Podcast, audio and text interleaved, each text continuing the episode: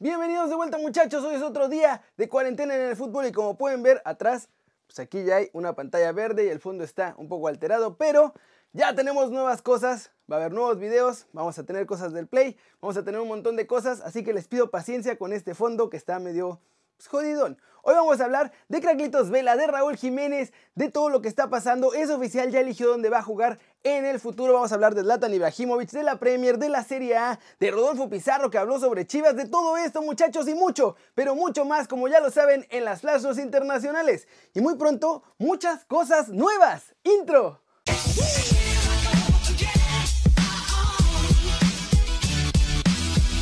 Arranquemos con la nota One Fútbol del día que es sobre el regreso de la Liga MX porque ya tienen dos posibles escenarios para que se vuelva a jugar el fútbol en nuestro país muchachos. Empecemos con el escenario positivo, o sea, en el mejor de los casos, ¿qué pasará? La idea es que a partir del 8 de mayo los clubes puedan volver a entrenarse y tendrían dos semanas de pretemporada. O sea que hasta el 22 de mayo sería cuando la liga comenzaría a jugarse de nuevo. Arrancaríamos con la jornada 11 y se jugaría completo lo que resta del torneo. Lo que uno se decide si será con o sin fans en las gradas.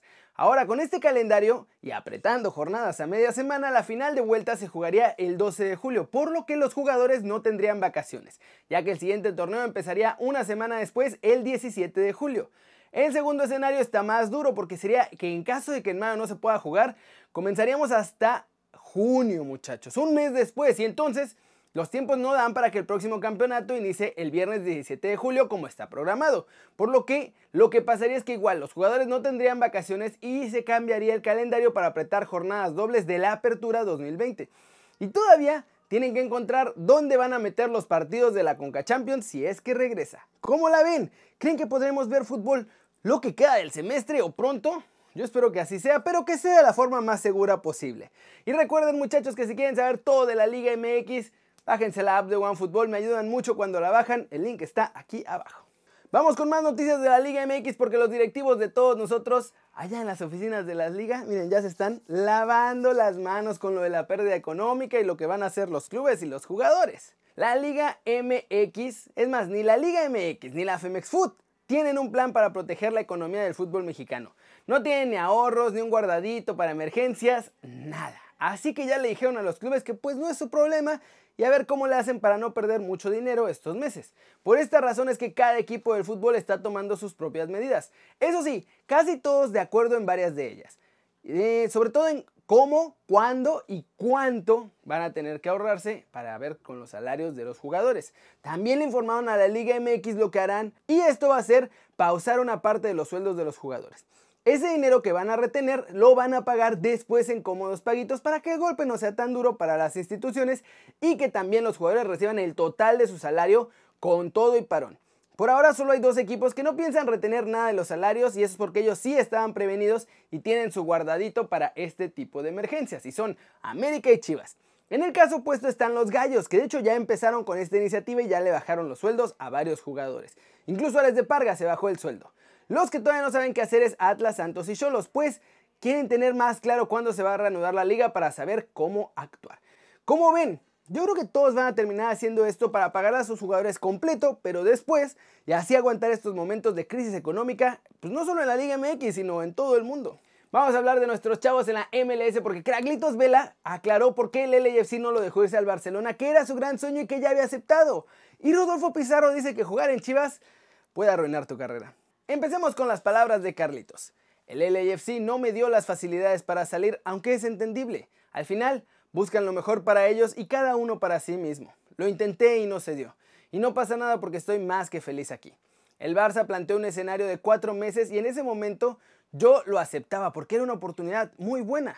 No fue que yo dijera, ah, quiero dos años y si no, no voy. Dijeron cuatro meses y acepté que voy cuatro. No me cierro puertas, pero tampoco te diré que me encantaría seguir en el fútbol cuando me retire. De momento, nada de ser entrenador y dirigir. No sigo las órdenes que me dan a mí, ¿cómo se las voy a imponer a alguien? Tampoco me veo de analista. Si puedo elegir qué haré con mi vida, no tendría nada que ver con el deporte. Pero se me ha cerrado hablar de esto. Desde los 14 años llevo la rutina de entrenar todos los días y cuando se acabe, seguro será extraño. Me veo con buena panza, habrá que bajarle a los taquitos porque soy bueno para comer y viajar. Y Rodolfo Pizarro dijo que es completamente diferente estar en Chivas, para bien o para mal. Puede hundir tu carrera por no saber manejar la presión o te puede catapultar para ser una gran figura. Estaba en Pachuca, hacía dos goles y nadie te hacía caso. En Chivas hacías dos goles seguidos y ya eras un crack. Igual para ir a la selección es más fácil llegar jugando en Chivas. Chivas como América representan mucho en el fútbol mexicano. Chivas vende muchísimo. Cualquier noticia que pongas va a ser diferente a lo mejor de otro equipo y creo que es por eso tratar de vender. Y eso es lo que le gusta muchas veces a las personas ver. Por ese morbo, por esas cosas extra cancha, le gusta mucho a la gente ver todo esto. Como ven, y de hecho hoy salió la noticia de que Carlitos Vela es uno de los objetivos principales, si no es que el número uno de la América para la próxima temporada. Pero en esta misma entrevista, el bombardero dijo que la afición de México es de las más difíciles de complacer. ¿Creen que lo puedan convencer de irse a jugar a Coapita la Bella? Yo lo veo difícil, ¿eh? porque en Los Ángeles la verdad es que se la pasa bastante tranquilo. Y pasemos con más noticias de mexicanos en el extranjero porque Raúl Jiménez también se aventó su declaración de todo lo que pasa ahora, de lo que va a hacer con su futuro y de lo que va a hacer hasta cuando se retire. Así que fans del América, antes de que Raúl Jiménez se vaya a retirar, pueden tenerlo de regreso. ¿eh? Esto fue lo que dijo Raulito. Tengo contrato hasta el 2023. Que siga o no con los Wolves no depende de clasificar a la Champions para quedarme. Hemos hecho cosas importantes. Clasificamos a la Europa League y ahora peleamos por un lugar en Champions League. Ir a la Champions es un extra que te llena para seguir pensando en cosas importantes. Soy feliz aquí y estamos haciendo cosas importantes.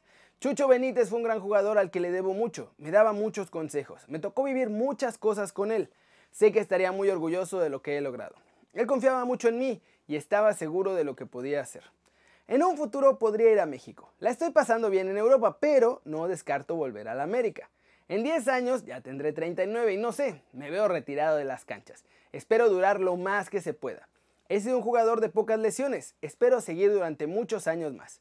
Quiero seguir después como entrenador o en algún puesto en la TV, pero quiero seguir relacionado al fútbol. ¿Cómo la ven muchachos? Ni el interés de los más grandes tambaleó a nuestro goleador. Ya decidió que va a seguir en los Wolves y ahora sí, a pensar en el super equipo que le quieren armar para la próxima temporada y que nosotros ya empezamos a analizar con los fichajes que tienen planeados y lo pueden ver aquí en la esquinita muchachos. Flash News, el Atlético de Madrid anunció este viernes que va a solicitar un expediente de regulación temporal de empleo que afectará a los jugadores y técnicos y empleados, pero que va a intentar que minimice el impacto y que la medida sea solo para lo más imprescindible.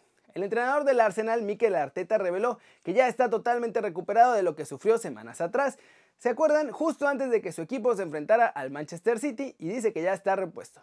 Barcelona anunció este jueves también que va a imponer reducción a los sueldos de todos los niveles del club, tanto en el ámbito deportivo como administrativo. Eso significa que todos los empleados, incluidos los jugadores, van a tener reducción de sueldo. Esta decisión la adoptaron en la junta directiva que se celebró hoy precisamente allá en Barcelona, cada quien desde su casa por videollamada.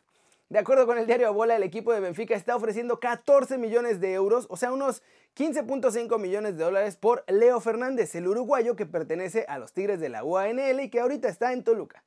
El argentino Pablo Dybala, delantero de la Juve, dio positivo el sábado pasado, ¿se acuerdan? Pero aseguró este viernes que ya está mucho mejor. Eso sí, nos contó que los primeros días no podía hacer nada, que le faltaba el aire, incluso cuando trataba de entrenarse. Nolito confesó que en Sevilla extrañan a Chicharito Hernández. Esto fue lo que dijo. Tenemos muy buena plantilla. Un día juegan 11 y a veces otros 11. Y el técnico Julen Lopetegui intenta combinar toda la temporada. Está complicado y caro jugar, pero es muy buen jugador y compañero. Es una pena que Chicharito se haya ido en diciembre. Le deseo lo mejor porque es un pedazo de jugador y un compañero. Y vamos a terminar el video de hoy hablando de las frases y revelaciones más interesantes y duras de Zlatan Ibrahimovic, porque ahora que ya parece que se nos va a retirar pronto, me pareció padre recordarlas. Su ídolo de la infancia, esto fue lo que dijo. Quería ser como Ronaldo, todo lo que hacía te impresionaba, podía ser una cosa muy difícil y convertirla en magia. No había jugador como él antes y no tenemos un jugador como él ahora. Su pelea con Mido muchachos, que casi lo mata. Mido entró al vestuario y nos dijo miserables y cabrones. Yo le dije que el único cabrón había sido él. Se volvió completamente loco. Lanzó unas tijeras y pasaron rozando mi cabeza, pero se estrellaron contra la pared, provocando una grieta. Y muchachos, su pelea con Pep Guardiola, esa inolvidable. Mi problema con el Barcelona fue un hombre, el filósofo. Me encontré en una situación donde el entrenador no me hablaba y eso fue algo nuevo para mí. No sé todavía lo que pasó. Hoy todavía no sé cuál era el problema. ¿Cómo ven muchachos? ¿Conocían estas anécdotas? Hay muchas más de Zlatan que tengo por ahí en el baúl y si les interesa, díganme en los comentarios y luego hacemos un especial sobre cómo Capello lo convirtió en un goleador o el pleitazo que tuvo con Van que acabó rompiéndolo, luego qué pasó, cómo se conoció con Mino Rayola que se convirtió en su agente y su super amigui y muchas cosas más muchachos.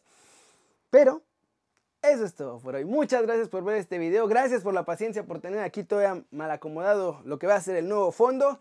Si les gustó el video, denle click a la manita para arriba. Ya saben, métanle un zambombazo durísimo. Y también a la campanita para que haga marca personal y les avise cuando ya salgan los videos nuevos. Ahorita YouTube se está pues, cayendo, así que cada like y cada comentario y cada compartida ayuda muchachos. Se los agradezco mucho. Yo aquí sigo fiel al pie del cañón. Porque ¿saben qué? Yo soy Kerry Ruiz y me encanta verlos a ustedes todos los días sonrientes y bien informados. Y ahorita también saludables muchachos, quédense en casa y nos vemos mañana. Chau, chau.